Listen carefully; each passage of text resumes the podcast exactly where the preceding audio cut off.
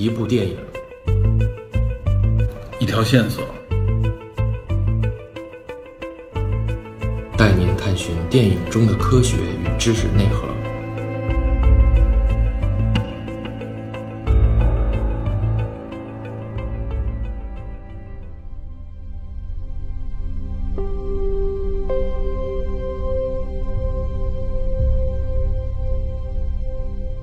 大家好，欢迎收听本期的电影侦探，我是 Peter。前段时间呢，美国的毅力号成功登陆火星，加上我国的这个天问一号呢，也在二月十号啊，在经历了将近七个月的长途飞行之后，成功的完成了火星捕获这个动作，进入环火的这个绕行轨道。那么几乎同时抵达火星的呢，还有阿联酋的这个希望号探测器。这样一来呢，使得火星这个话题又成为了人们关注和谈论的一个热点。之所以有这么多颗火星探测器啊，几乎同一个时期抵达火星，这是因为呢，发射探测器去往火星啊，存在着一个啊相对比较准确的时间窗口期。那么这个时间窗口期呢，几乎是每二十六个月出现一次。之所以存在这么一个窗口期呢，它和一个天文现象是息息相关的。这个天文现象呢，也就叫做火星冲日。简单说呢，就是每隔七百七十九天，地球、太阳和火星呢就会排成一条线。地球呢，恰巧位于太阳和火星之间，那么此时的火星与地球之间的这个距离呢，相对来说是最近的。这个时候，在地球上观测火星呢，会发现相对来说呢，此时的火星是最明亮也最易观察，因此呢，就管这种现象叫做火星冲日。前面我们所说的发射火星探测器的时间窗口，就是源自这个天文现象。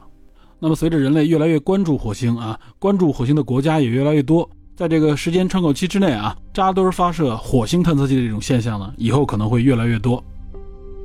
那么，之所以会出现这个火星冲日的天文现象啊，这背后实际上呢，就是地球和火星啊围绕太阳的这个公转周期不同所造成的。地球的公转周期也就是我们的一年三百六十五天，那么相对于地球，火星的公转周期呢，达到了将近六百八十七天。因为相对于地球来说啊，火星呢距太阳的这个距离更远。所以它的公转轨道呢，在地球公转轨道之外也更大更长。这样一来呢，地球和火星会有一个汇合的周期。这个汇合呢，指的就是两颗行星啊彼此间的这个距离最近。最近的时候有多近呢？差不多有五千四百万公里左右，也就是刚才我说的这个火星冲日。那么这个周期呢，准确的说就是七百七十九点九四天，将近二十六个月一次。那么上一次出现呢，就是在二零二零年的七月份。在七个月之后啊，也就是二零二一年的二月份，这些探测器呢就相继抵达火星。所以呢，借助这么一个特殊时期之下啊，扎堆出现的火星探测器，以及呢，在《信条》这部电影之后，电侦探还一直没有谈过有关科幻的题材。那么今天呢，就借助这个话题来和大家聊一部经典的有关火星的科幻电影，也就是这部《火星救援》。《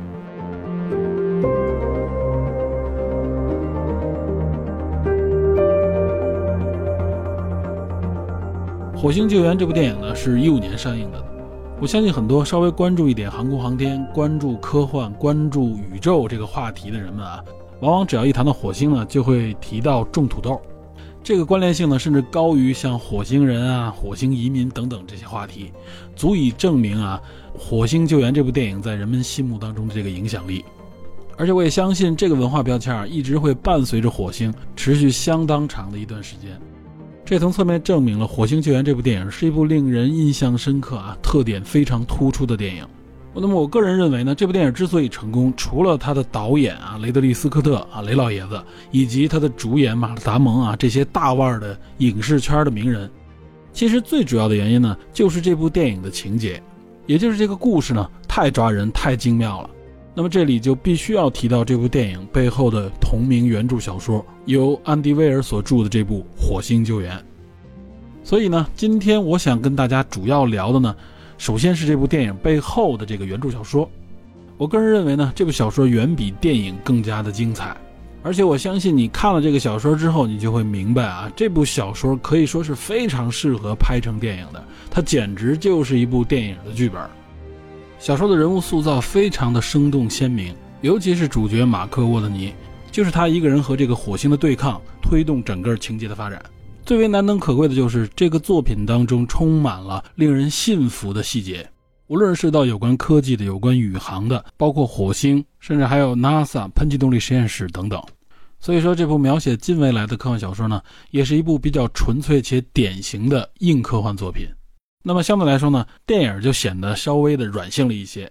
当然了，这也是为了满足普通电影观众的一个观赏需求，省去和弱化了一些比较硬的这个设置和环节。一方面因为篇幅的原因，另外一方面呢，也是为了啊让这个观众更容易理解。因此说呢，这部电影呢将原著作品啊做了一个最大限度的简化。接下来的介绍呢，我就将这部电影作品和原著小说做一个简单的对比。那么让大家在了解到主角在克服更多的难题以及解决这些难题的细节之后呢，对这部作品所要表达的这个主题呢，有一个更深刻的认知。在这里呢，首先要提示一下大家，如果还未看过这部电影，尤其是这部电影背后的这个原著小说。那么我建议你应该先去看一看原著小说，然后再去观影。虽然说这是一部硬科幻作品，但相信我啊，一旦你开始阅读这部作品的情节，就会立刻俘获你，绝对是知识与娱乐兼顾的啊一部难得的佳作，而且通俗易懂，一定不会有那种硬科幻为了炫技所给你带来的某种啊晦涩难读的体验。那么，另外，如果你看过这部电影，没有读过原著小说的话，我建议听过这期节目之后，你也可以找来读一读啊。这里所蕴含的一些有趣的知识和笑料，一样可以让你爱不释手。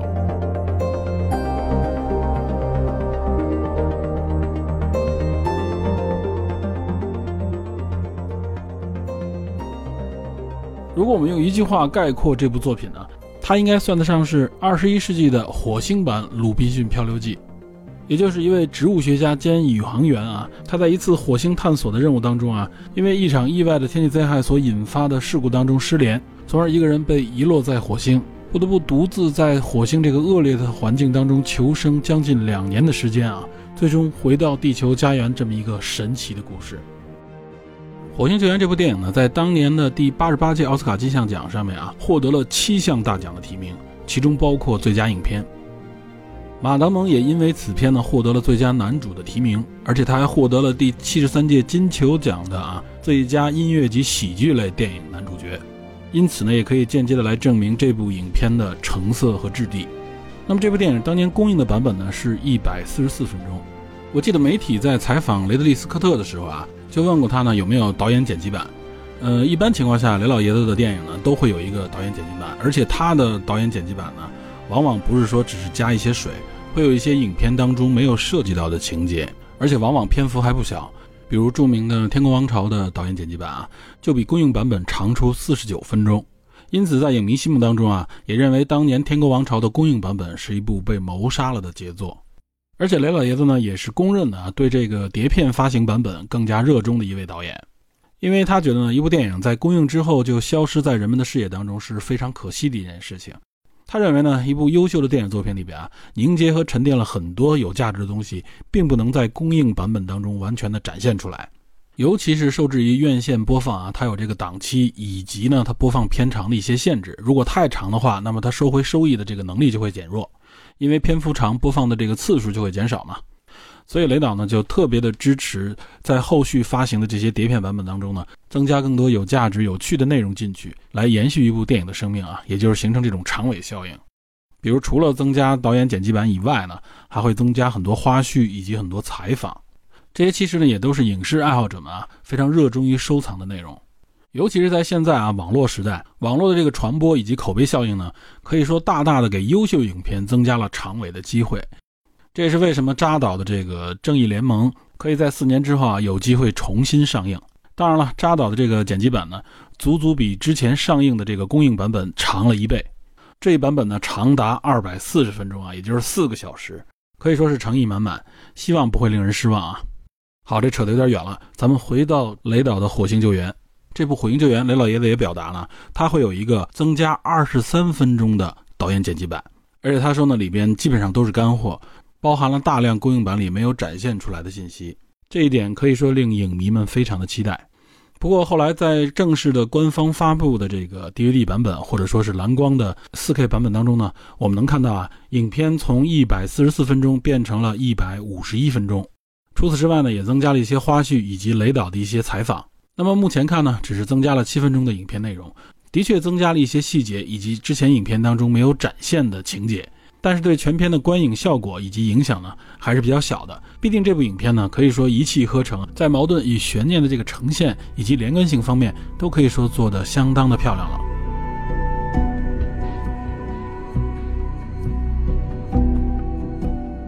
首先呢，电影和原著小说有一个特别明显的区别呢，就是故事的开头和结尾。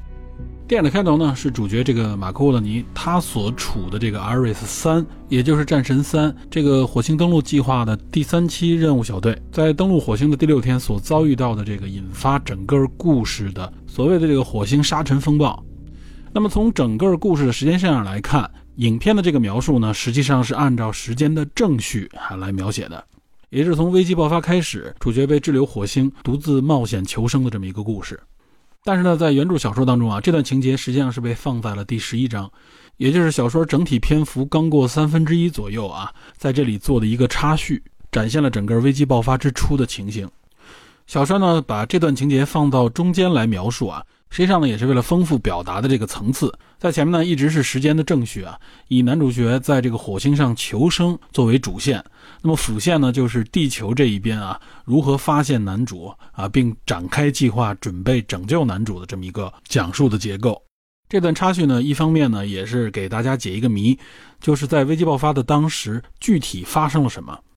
另外呢，也是为后边啊即将出场的这个战神三任务小队的另外五名成员。做了一个很巧妙的过门，因为他们呢实际上是最终啊落实拯救男主的关键力量。所以说呢，从小说的这个表达上面来看，可以说这个插叙非常巧妙，也令人印象深刻。那么作为影片来说啊，它这个改编将这段情节直接放在影片的开头，按照时间正序来介绍这个故事的时候，我觉得这一点啊改编还是非常成功的。一方面非常有利于观众迅速的来了解这部影片的情节走向。另一方面，这段情节无论说是从矛盾冲突上，还是从视觉展现上来说呢，都是一个高潮。把它放在影片的开端，有利于观众迅速的进入一个紧张状态。这可以说呢，也是主流商业片啊，尤其是科幻片啊，用开端就抓住观众的一个典型的表达方式。那么，影片的结尾实际上呢，在小说当中是没有的，完全是电影编剧在最后呢加入了这么一段啊结尾的情节，也就是回到地球以后，主角回归正常生活以后的这么一个情景。它实际上也是为了呼应整个影片所要表达的这么一个主题。我个人认为，用结尾做一个点题，对于观众观影来说还是很舒适也很恰当的。当然了，除了影片的开端和结尾啊和小说有所不同之外呢，其实整个故事呢也做了相当大的提炼和简化，以及在细微处的这种调整。这当然是为了更顺畅的来表达这个故事，同时呢也是为了满足影片的视觉表达需求。比如，整个小说的主体情节都是以主角在火星的任务日志的方式作为记录和描写的载体，所以我们能看到呢，主角有很多搞笑和打趣呢，是以一种自言自语的方式来表达的，也就是将主角的心理活动非常自然地展现了出来。那么电影在这方面呢，就做了一个更加巧妙的转化，也就是呢，他以这种视频日志的方式啊，让马达蒙呢在镜头前能够完成很多对话式的内心独角戏。马达蒙呢，在这些自拍式的摄像头面前做的一些表述，承载了诸多有趣的互动和笑料，同时呢，也对他的一些行动啊做了一个巧妙的讲解。我们在观看影片的时候啊，觉得很自然。其实背后也体现出马达蒙的功力。导演呢，很好的利用了他的演技，将这个死气沉沉的火星大陆上的独角戏表达的非常的生动有趣，因此呢，也让这部电影啊呈现出一点诙谐的喜剧风格。这实际上呢，也是小说的调性。那我们看呢，影片当中啊，诸多这种为了满足视觉表达或者电影表达的这个需求做的改变，不仅没有迫害原著的这个质感，同时呢，也让活跃于小说读者头脑当中的那些形象成功的具象化了。这些元素的应用呢，都保证了这部影片的成色。当然，最重要的呢，还是主体情节啊这个矛盾的推动。电影呢，很好的保留并提炼了小说的故事主体。影片呢，大体可以分为四段。第一段危机爆发呢，也就是这个遗落火星；第二段是求生以联络；第三四段实际上都是拯救行动啊，只不过分为两块，也就是 A 计划失败和最后临危不得不采用的啊这个已经被否掉的 B 计划。所以，我们看它这个套路呢，也是一个非常明确的商业片的套路，也就是危机，然后求生，然后拯救。那么这个拯救的尝试一定是在充足准备之下仍然失败，在万念俱灰之时出现转机，最终呢完成一个不可能完成的任务。其实绝大多数文艺作品啊都是这样的套路，更多呢是在这个套路之下的一些转变和变体。功力呢就看这些转变和变体是否巧妙，这个矛盾的搭配是否合理，表达是否顺畅，以及细节是否令人信服。那么火星救援之所以抓人呢，也就是展现在它的细节之中。它这里解决矛盾的思路、方式和方法都是普通人不可想象的。那么面对如此大的一个问题呢，这个故事主要就是它分解问题以及解决问题的方式是非常科学而且基本合理的。无论是主角的求生，还是地球的这种拯救计划，它所展现出来的都不是平常我们经常所看到的那些啊。比如说靠的是这种精神力量，或者说超出常人想象的这种体能和技巧。甚至依靠幸运或者蛮力，最终化解危机。在《火星救援》这部电影当中啊，处理每一个问题，更多所依赖的呢是主角的头脑。这个头脑呢，还不是这种啊超出常人的这种智商，并不是什么绝世天才，拥有超人的记忆力也好，或者说是超人的洞察力。主角求生所利用的一些知识和手段呢，基本上都源自于科学，源自一个 NASA 宇航员所应该具备的一些基础素质。当然，这里边也包含了他作为植物学家的一个特殊身份，从而完成了这么一个在火星求生的神奇事迹。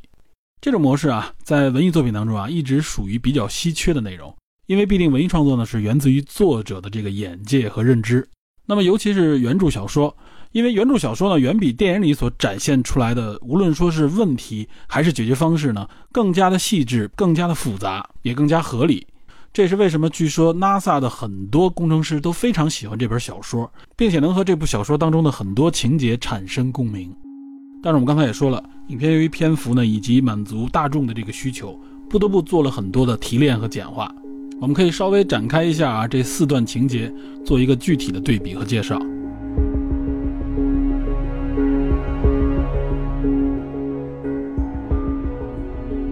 首先，在这里要强调的是啊，就是引发危机的这个所谓的火星的沙尘风暴，这实际上呢是这部作品啊以现实最大的出入点，也就是在这里啊，它完全不符合现实。为什么这么说？我给大家简单的解释一下。火星上有这种沙尘风暴吗？首先是有啊，而且它的沙尘风暴呢，可以巨大到弥漫整个的火星，使得整个火星从外表上看，它的外貌都会产生变化。因为空气中大量的这个火星浮尘啊，导致它的地表的一些样貌都变得模糊不清，所以看上去呢，很多地貌就消失了。比如早在1971年啊，水手九号啊抵达火星附近开始拍摄火星照片的时候，当时全世界呢都希望能够看到火星表面上的一些细节，但是由于赶上了当时啊火星正在爆发行星尺度的这种沙尘暴。因此，除了火星上面的最高峰，同时呢，应该也是目前人类已知太阳系内最高的这个山峰，高达两万一千多米的奥林匹斯山啊，除了它以外，其他的一些地貌细节都被覆盖在了这个沙尘暴云之下。而且，这种行星级的沙尘暴啊，它经常持续一个月左右。人类目前测得的最高火星风速呢，基本上可以达到啊地球飓风这个级别，也就是每小时一百到两百公里左右的这种风速。我们想象一下，这种飓风在地球上啊，如果我们遭遇到如此大的飓风，它确实可以说是啊，飞沙走石，摧枯拉朽。处在这样的飓风当中，别说人了啊，就无论是车辆还是房屋，可能都会造成巨大的损毁。但是在这里啊，必须要强调的是，在火星上是不会出现这样的景象的。为什么呢？因为火星的大气压非常的低，火星的平均地表气压只有六百帕。那我们地球的平均气压是多少呢？也就是一个标准大气压，一般是一百零一千帕左右。因此，我们看啊，火星的这个地表气压也就相当于地球地表气压的百分之零点六左右。可以说，气压非常低，气体非常的稀薄，空气稀薄程度相当于差不多啊，从地表算三十五公里左右高度啊，这么一个高度下的这个气压。火星的气压之所以这么低啊，主要是因为火星磁场非常的弱。只有局部地区具有这个磁场，因此呢，火星的外围就形不成一个磁层。这个磁层有一个作用呢，就可以抵御太阳风。简单说呢，可以保护这个大气层啊不被太阳风所剥离。那么显然呢，因为不具备这个磁层，在太阳风和火星的这个电离层的相互作用之下呢，使得火星的这个大气密度非常的低。那么至于火星为什么磁场弱啊，这个磁层消失？目前的研究呢，认为可能是源于几十亿年前啊小行星的撞击，使得火星的磁场产生了巨大的变化。所以火星的磁场非常的弱，也就没有形成保护大气层的这个磁层。因此，我们回到电影当中的这个状态啊，也就是说，巨大的沙尘暴有没有？有。但是呢，这个巨大的沙尘暴啊，对于火星地表的这个感受来说，其实并没有那么强烈，因为它的空气密度非常低。因此呢，据说即使这么大的沙尘暴啊，如果人站在火星的表面，他所感受到的这个风力呢，可能也就是顶多能够放起一个风筝，就有点类似于微风的这种感觉。因此呢，这也是经过长时间的这个科学观察发现呢，火星地表的这个地貌啊，它很少会受到这个风力的影响产生变化。也就比如说啊，地上有一些啊石块也好，或者说是一些地貌，如果说风力巨大的话啊，它肯定会被这个风力所改变。但是更多的我们能看到的呢，就是有很多浮尘啊，它沉降，它可能是覆盖在物体的表面上而已。那么所谓的这个飓风，并不能造成任何的地表物体的位置改变。所以呢，像电影和小说里所描述的这个啊风暴场景是不会发生的。这一点啊，其实就是这部小说也好，或者说这部电影里边最大的一个所谓 bug。但是这个 bug 呢，是被大家都能够接受的。为什么呢？也就是如果不制造这么一个危机的话啊，那后续的所有故事都就不成立了。可以说，也就是科幻里边啊那个脱离现实的重要的一点。我们稍微结合一下现实，回顾一下，我们看过很多登陆火星的着陆器啊。那么迄今为止，在火星上成功登陆的这个探测器一共有八个。我们看到这些着陆器啊，都有这个减速伞。在地球上啊，只靠减速伞，比如我们看回收卫星也好，靠减速伞就可以实现所谓的软着陆。但是在火星上靠减速伞是不行的，因为它大气太稀薄了。即使这个减速伞非常的巨大，而且展开的时间足够长。也是不足以实现软着陆的，因此呢，如果想实现火星的这个软着陆，它就需要依靠这种具备反推力的着陆器的辅助。如果大家感兴趣呢，可以查阅一下啊，刚刚着陆火星的这个毅力号它着陆时的一些讲解视频。那么毅力号在着陆前是依靠这个着陆器的反推力才能实现平稳的软着陆。回到故事当中，我们看。作者呢，为了实现这个矛盾冲突，他不得不做了这么一个设定，也就是火星上面的这个啊巨大的风暴，对团队和整个任务造成了巨大的影响。一方面呢，就是任务团队返航啊所必须的这个啊火星轨道接驳用的这个飞船，在小说和电影里边叫 MAV，也就是能把他们送入火星轨道的这个飞船。这么一个发射塔有可能会被这个风暴吹倒，如果一旦这个装置被吹倒，那么整个团队就无法返回地球了。另外一方面呢，整个栖息舱啊，也就是他们的这个基地也受到了飓风的影响，有可能会被飓风损毁。这其中也包括呢，为了和地球保持联络的通信设备。因此呢，最终决定任务取消，他们全体立即撤离。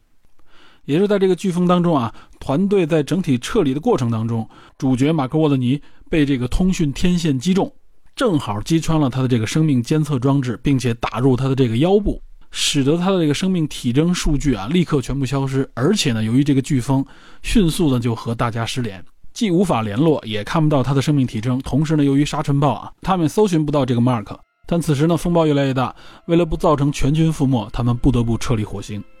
那么从 Mark 醒来，回到基地开始自救疗伤的时候，我们能看到啊，也就是这个栖息舱里边的这个设备啊，它的这个科技感呢，基本上符合我们对近未来的这么一个观感。但是显然里边的物资呢，要比小说里边啊，我读这个小说时所感受到的要充足的多，而且各方面的条件呢，也是优于小说里所描述的这个状态。因此，仅就从这个基础设定上来看呢，显然在电影当中，主角所要面对的这个困难，要比小说当中所要面临的这个困难等级低很多，因为自己所具备的条件更优厚了嘛。同时呢，他所面临的困难也减少了很多。当然了，当主角 Mark 啊完成他的这个疗伤之后，他面临的第一个挑战，也是最大的一个挑战，就是这个生存问题。这一点上，从本质上来说，和小说是完全一致的，也就是维持生命啊所必须的这个食物和水。在火星这么一个啊没有任何生命痕迹的荒凉星球之上，到底该如何获取呢？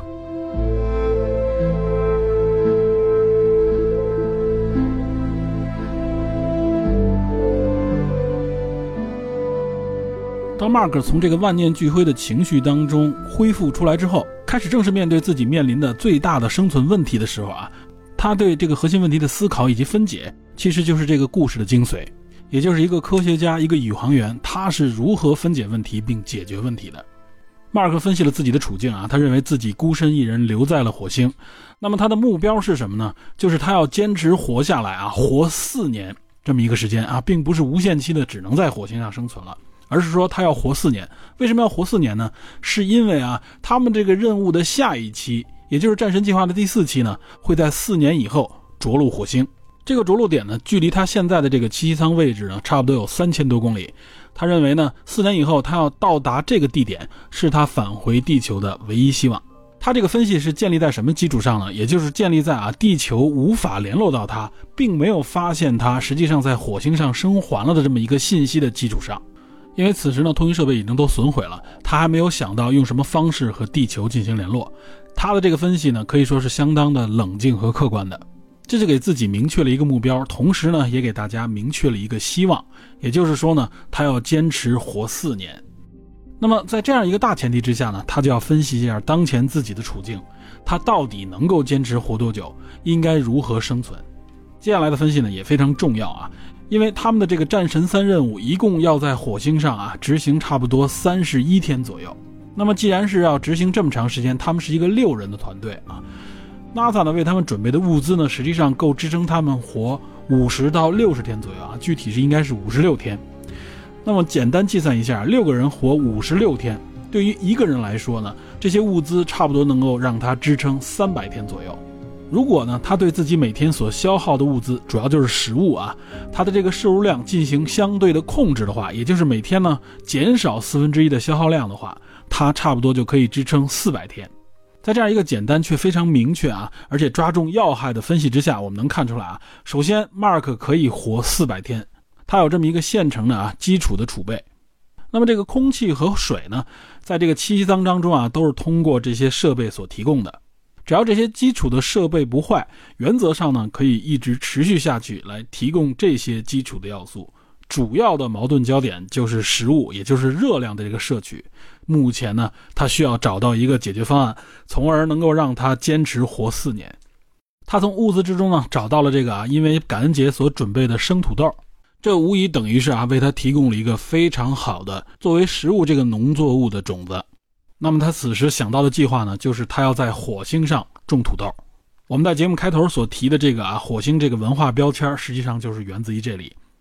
与此同时呢，啊，无论是在电影还是小说里边啊，他都向观众展示了一个重要信息，就是什么呢？他是一个植物学家，所以说呢，完成种土豆这个任务，他是最佳人选。那么在火星上该如何种土豆呢？这段情节呢，也是影片当中展示的一个重点。从改变火星的土壤，因为火星土壤里边没有任何的微生物和细菌，不能够提供种植土豆所必须的这些营养和成分。因此呢，利用太空员所留下的粪便，包括他以后自己的这个粪便，来改造土壤，以及呢播种、种植、制造水等等啊，这些过程在影片当中都有比较清晰的展现。但是相对于小说来说呢，还是过于简单了。其实小说当中还展现了很多的细节，比如说呢，他所具备的一些物资，因为是六个人啊，所以呢，除了那五个人穿走的一套宇航服之外呢，还留下了一套在火星地面活动用的宇航服。这样呢，它实际上呢就有六套宇航服可以应付在火星外面活动的这个需求。同时呢，在小说当中介绍啊，他们实际上是有两辆火星漫游车的，其中有一辆车呢就被 Mark 用来啊拆解，利用其中的各种零件啊部件为自己求生呢创造条件。但是呢，在电影当中呢只有一辆。同时呢，我们看到在栖息舱里边啊，Mark 拥有更多的各种各样的像箱子啊、盒子之类的这样的工具。但是显然在小说当中是不具备的。比如说呢，在装水的时候啊，Mark 就要利用其他宇航员的宇航服作为容器。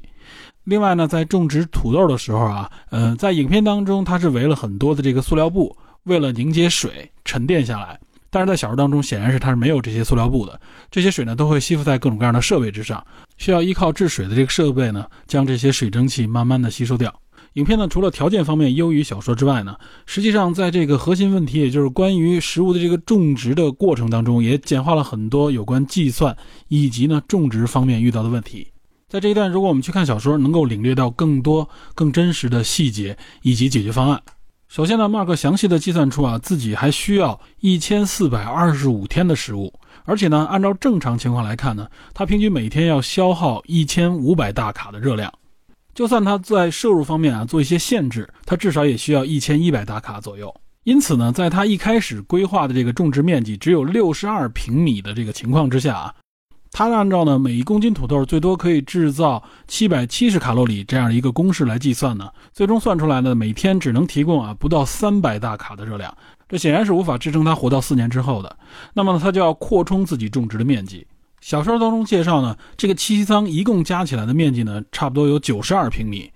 它呢一开始利用了三分之二左右的面积，也就是六十多平米。但是我们看啊，在电影当中，它种植这个面积呢，并没有进行扩充，而且呢，主要就是在这个栖息舱里边的这所谓的这个应该是实验的这个最大的舱体里。那另外一个区域呢，就是他们睡眠的这个区域。那么目测的话，在电影里边，它这个面积也应该达不到六十平米，最多可能也就四五十平米的样子。所以呢，如果严格的来计算的话啊，这样的面积是根本不够它种植的需求的。那么在小说当中呢，他是如何来解决的呢？他等于是利用了栖息舱几乎是所有的面积，外加实验台，甚至包括其他人的床铺，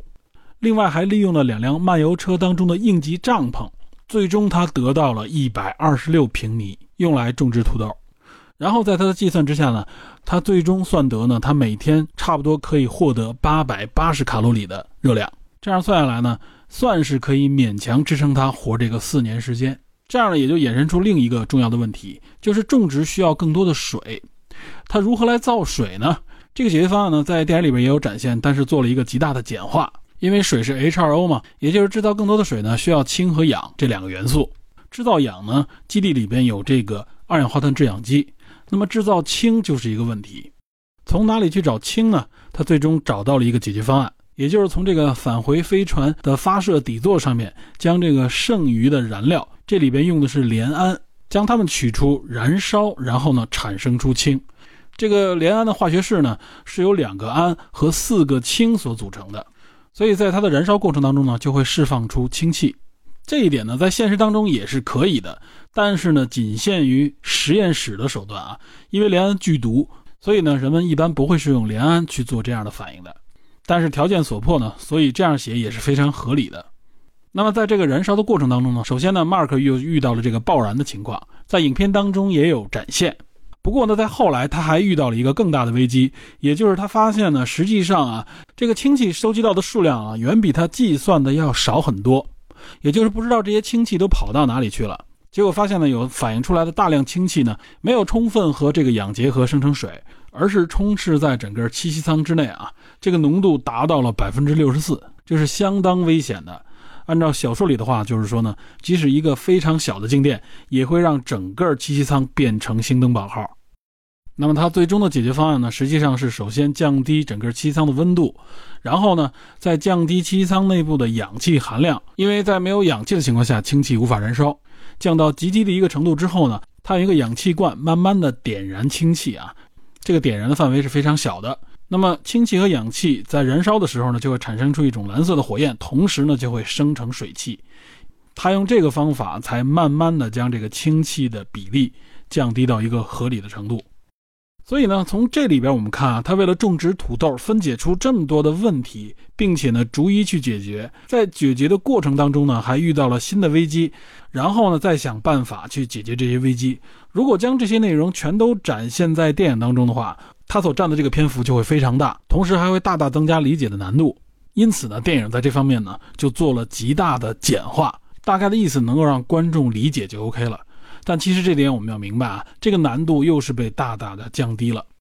我们纵观整部小说啊，其实呢，它就是这么一个通过比较严谨的这种思考和计算呢，找到解决方案。在执行这个解决方案的过程当中呢，会遇到各种各样的突发和意外情况，然后再分析新的问题，找到问题的原因，再加以解决，最终达成目标。整部影片实际上就是这样的一个过程。除了种植土豆啊这么一个重要工作之外，还有一个重要的问题需要解决，也就是和地球的联络。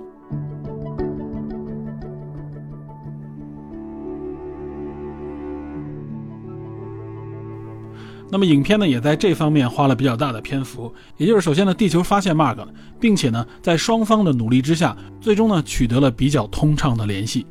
这其实也是 Mark 能够回到地球的一个必要条件。因为这段情节呢，就涉及到地球这边啊，主要是 NASA 和 Mark 之间的这个互动，所以呢，就显得更丰富、更有趣。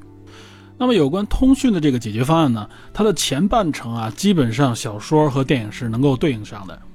也就是 Mark 呢想到了利用啊，早在1997年就登陆火星的这个火星探路者号，利用它来和地球取得联系。因为探路者号啊，它的登陆地点呢，距离 Mark 的这个基地呢，相对来说属于比较近的一个距离。探路者号停止工作的主要原因，应该就是因为电力不足。Mark 的解决方案呢，就是找到探路者，然后呢，把它带回基地之后，为它进行充电。充完电之后呢，看看能不能利用它与地球取得联系。首先，这个寻找和发现探路者号的过程就很有意思，尤其是 NASA 意识到 Mark 要怎么做的时候啊，他们立刻呢就找到喷气动力实验室，将原来参与探路者号的所有人都叫了过来，然后呢开始探讨并尝试可能的联络方案。比如呢，恢复探路者号的这个供电之后，开始呢用摄像头交流。那么用摄像头交流的方式呢，就是 Mark 啊举牌子。啊，Yes or No，中间放一个问题。喷气动力实验室这边呢，通过控制这个探路者号的摄像头转向 Yes 或者转向 No 来回答 Mark 的这个问题，从而呢来实现能够和 Mark 形成交互的这种交流。然后呢，在这个基础之上呢，用十六进制的方式呢，加上一个问号的牌子，摆出十七个卡片啊，围着这个摄像头，让摄像头在不同的卡片上面停留。从而呢，使得 NASA 可以向 Mark 传递更复杂的信息。那么在这样的联络方式基础之上啊，在小说当中详细描写了，是由 NASA 这边呢一个在软件工程部工作的软件工程师找到了一种新的联络解决方案。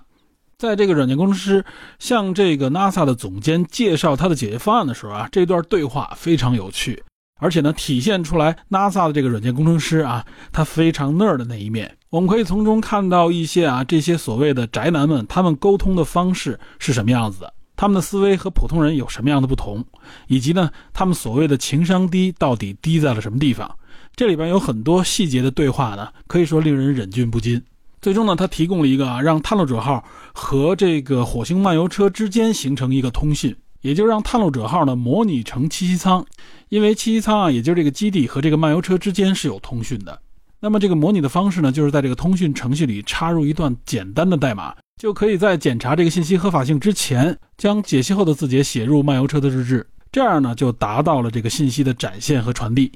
但是很可惜呢，这些细节在电影当中也都没有篇幅去展现。所以我觉得大家如果有空，可以翻一翻小说当中关于这段的描写啊，其中还贡献了不少的笑料。另外呢，当他们实现这个联络之后啊，后面的很多具体内容呢，电影就做了相当大的简化和改版。比如说呢，在改造这个漫游车的过程当中，因为最终呢，Mark 要利用这个漫游车抵达三千公里之外这个战神四号的发射场。因为 NASA 在执行这些任务的时候啊，都是提前投放，所以呢，这里停滞啊，唯一能够返回火星轨道的这个飞行器。那么 Mark 呢，为了返回地球啊，能够登上来接他的这个飞船的唯一机会啊，就是通过这个返回轨道用的飞行器，也就是我们前面所提到的 MAV。所以呢，这个长途跋涉非常关键，改造漫游车也变得非常重要。那么 NASA 呢，只有通过复杂的这个联络，才能指导 Mark 改造漫游车。但就是在这个过程当中啊，发生了一个非常巨大的意外，也就是一次短路事故，造成什么呢？造成了通讯的彻底终止。这次短路呢，烧坏了探路者号的这个通讯单元。所以小说的后半程呢，Mark 和地球之间啊，就基本上又断开了联系啊。唯一的表达方式是什么呢？就是 Mark 啊通过在地面上摆石块啊。也就是用摩尔斯码向地球传递信息。那么地球这边呢，就是通过在火星的这个卫星啊，观测它附近的这个地面，来读取这个信息。因此在后面呢，Mark 只能单向的向地球传递一些简单的信息。这一点呢，在电影当中是完全没有的。同时呢，也正是因为这一点啊，也制造了 Mark 最后这段旅程啊，就是他通过长途跋涉抵达这个战神四发射基地的过程当中啊，他遇到了一个巨大的挑战。也就是又遇到了火星的这个沙尘暴，但是呢，由于和地球之间没有联络，他本人呢是不知道这个沙尘暴要到来的。那么一旦他驶入这个沙尘暴地区呢，他遇到的一个最大问题呢，就是因为沙尘暴会遮挡住太阳，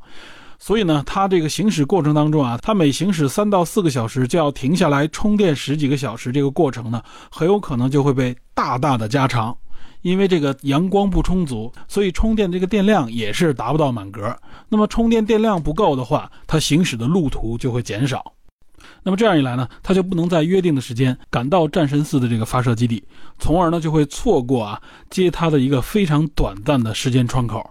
因此呢，可以说这是它在火星上面临的最后一个巨大的危机。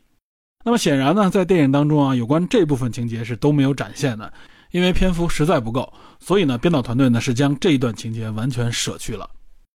这就是为什么说电影当中啊，Mark 所面临的这个难度是大大降低了的。因此呢，在小说当中，无论是男主要解决的问题，以及他遇到新问题寻找新的解决方案，这里所展现出来大量的啊这种思路和行动呢，都不能够在电影当中呈现出来。同时呢，我们也能体会到 Mark 啊他所承受的这个心理压力是有多么大。几次呢，几乎放弃啊，可以说他一直处在这么一个煎熬的边缘，但最终呢，还是靠他的双手以及头脑呢，化解了种种危机。如果你觉得马达蒙所扮演的这个 Mark 啊，魅力十足，那么小说当中所呈现出来的这 Mark，他所展现出来的这个头脑魅力以及幽默感呢，都更加的丰富多彩，以及更加的立体。这里还想到很多幽默的小细节，比如有一段呢，就是 NASA 和这个 Mark 之间啊，他们还具备完整的通讯能力的时候啊，也就是这个 NASA 指导 Mark 呢如何来改造这个漫游车的过程当中，其中呢有一段呢是说地球这边呢若干个工程师啊，他们组成团队要开会，经过四个小时的讨论，决定 Mark 是不是要把这个车顶啊给它钻开，因为这里边呢涉及到很多安全性的问题。地球这边呢要做充分的评估，才能够得出结论。这个四个小时已经可以说是他们最高的效率了。但是呢，Mark 呢早在等他们这个开会结果出来之前，自己就已经开始行动了。而且呢，他们评估遇到的这个风险呢，Mark 也规避掉了。他认为他自己想到了。所以他们之间这个交流过程就非常有意思，呃，NASA 这边呢不断的给他推方案，跟他说我们在开什么样的会，去解决什么样的问题，你要等我们这边的结论啊，而且呢这里边你要注意什么样的细节。结果呢，Mark 回去我已经开始行动了，而且我已经搞定了。前面大段大段的交流之后呢，最后气的 NASA 回给 Mark 的信息呢就是你这个贱人。这一段呢，很好的体现了小说作者的幽默感，同时呢，他也从侧面呢，是一直在啊讽刺 NASA 这种官僚的作风啊。他们这种官僚的作风呢，实际上也是充斥在啊政府的这些部门当中。有的时候呢，就会将一个简单的问题变得越来越复杂，本身呢就成为解决问题的一个障碍。但同时呢，即使是他们做了非常严谨的这个推断和计算之后呢，仍然会遇到啊不可预估的各种各样的突发问题。这些方面呢，都体现出了小说作者安迪·威尔啊想要表达的一些核心思想。比如说，他认为呢，行动是最重要的，那么头脑与双手的结合才是最佳的解决方案等等。同时呢，他也不是完全彻底的来否定 NASA 这种严谨的作风，这些严谨的内容是必不可少的。所以这也是为什么前面我说啊，NASA 的很多工作人员都非常推崇这部小说，也是非常认可啊安迪·威尔的这些描写。当然了。这部小说当中所蕴含的更多的细节啊，我是不可能在这个节目当中一一给大家讲述的。我希望的呢，还是大家能够翻开这本小说，一下其中啊更丰富的内容。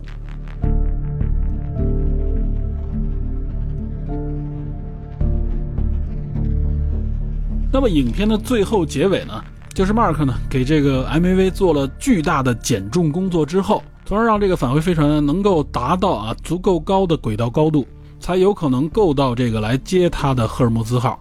那么结尾这部分高潮呢，基本上和小说是一一对应的。这里边也展现了一点啊，也就是这个返回飞船呢，甚至将它的这个顶部都已经拆卸掉，将窗户都拆掉了之后，它还是能够升空的。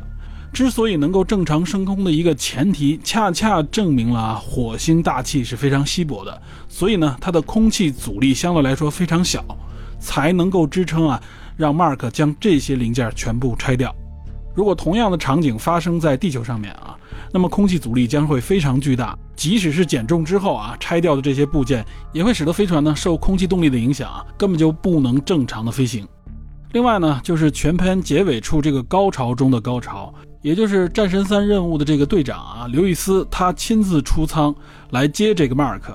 这个太空行走的惊险过程啊，电影当中又做了进一步的强化。小说当中呢，Mark 实际上是一直等在 MAV 当中，等待太空人来把他接走。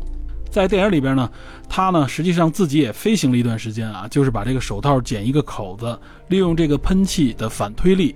让自己呢靠近来接他的这个刘易斯队长。那么有关这个细节，虽然说非常惊险，但是呢，在实际的情况当中，应该是很难实现的。因为我记得在地心引力那期里边就讲解过，如果在太空当中啊，这个只有一个喷气点来推动一个宇航员的话，它会造成什么样的情况呢？它原则上呢，这个宇航员是很难把握住它飞行的方向的，因为在太空当中啊，接近真空的这个情况下，只有一个点的推力啊，宇航员是无法掌握住这个平衡的。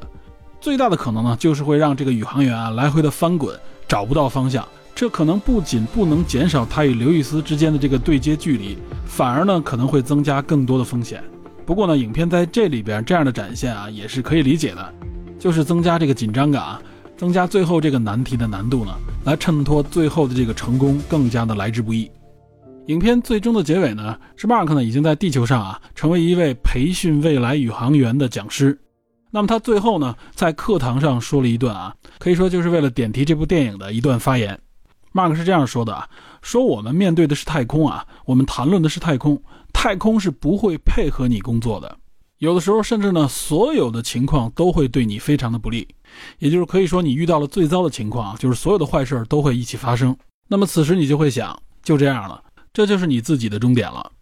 那么当你遇到这样的情况的时候，你要么接受。要么就去想办法解决问题，这就是一切的真谛。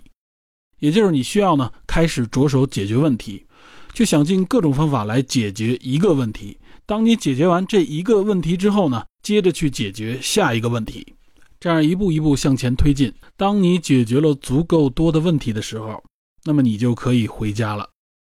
这段话呢，也是在借助 Mark 的身份来说呢，就是太空人如何来解决自己面临的这些危机和问题。那么实际背后所指的呢，绝对不仅仅是局限在太空这个环境当中，而就是我们这些普通人平时所面临的各种各样的危机和问题。有的时候，这些危机可能对你来说就是天大的问题，就是让你无法生存的问题。要么停下来自哀自怜啊，等待终结；要么就行动起来。将一个巨大的问题分解成若干个小问题，逐一攻克。那么显然呢，结合这部影片，包括结合这个小说，我们来看呢，也就是除了你要有解决问题的决心以及态度之外，那么解决问题同时还需要什么呢？就是需要你的知识和你的头脑。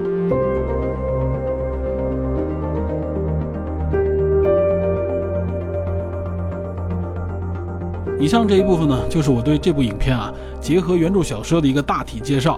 这里边也包含了一些啊，原著作品当中不应该被忽略的一些精彩的内容。那么我们看到呢，是主人公啊，他利用头脑和双手如何分解问题，并一步一步解决问题的一个历程。我今天之所以要谈《火星救援》这部电影啊，在开始的时候我们也提到了，也就是现在呢，无论说是世界还是我国，都正好处在一个啊。向火星进发的这么一个初级阶段，无论说是 NASA 的毅力号，还是我们的天问一号，无论说是抵达火星啊，环绕观测火星，并且登陆火星，甚至将火星的这些土壤样本呢带回到地球，都是我们正在解决的一些问题。那么，同时我们之所以要解决这些问题，背后是什么样的一个驱动呢？就是我们地球人类要更多的了解火星，并且计划呢要登陆火星。这里呢，不仅涉及到啊 NASA 以及我国的一些长远的战略目标，同时呢，也有像伊隆马斯克啊这个现代钢铁侠，刚刚登上世界首富之位的这么一个科技创业者啊，他的 SpaceX 有关登陆火星移民的这么一个宏伟计划，可以说和这些内容都息息相关。那么，直到现在，我们可以看到啊，无论说是伊隆马斯克也好，还是说 NASA 以及我国的这些科研机构，大家都在逐步的解决着啊自己面临的一些问题，也就是将登陆火星这么一个宏伟的、长远的目标，分解成为啊一个一个小的问题，一个一个的去解决。那么此时呢，就会有一个疑问：我们到底什么时候能够让人类登陆火星，甚至完成啊移民火星这么一个计划？伊隆马斯克认为呢，SpaceX 可以在五年之后呢，就可以将人送抵火星。同时他认为呢，在二三十年之内就可以完成移民火星这样一个宏伟计划。那么其实呢，一直有人质疑马斯克的这个计划，认为他呢是不可能完成这个任务的。即使在前面经历了这么多失败之后啊，已经取得了相当的成绩之后，一些专业人士仍然坚信马斯克呢是无法在他承诺的时间内实现人类移民火星这一宏伟目标的。那么，之所以有这么一个否定的态度，这里边到底蕴含了怎样的一个问题？这个问题到底有多大，让人们认为即使是马斯克也无法解决呢？结合《火星救援》这部作品啊，以及他这里边啊发现问题、分析问题并解决问题的思路，我呢将在本期节目的下期当中来谈一谈呢，我认为人类想要登陆火星还面临怎样的挑战以及待解决的问题。那么好，以上呢就是本期节目的上集部分。感谢您收听本期的电影侦探，请您持续锁定本节目，我们下期再见。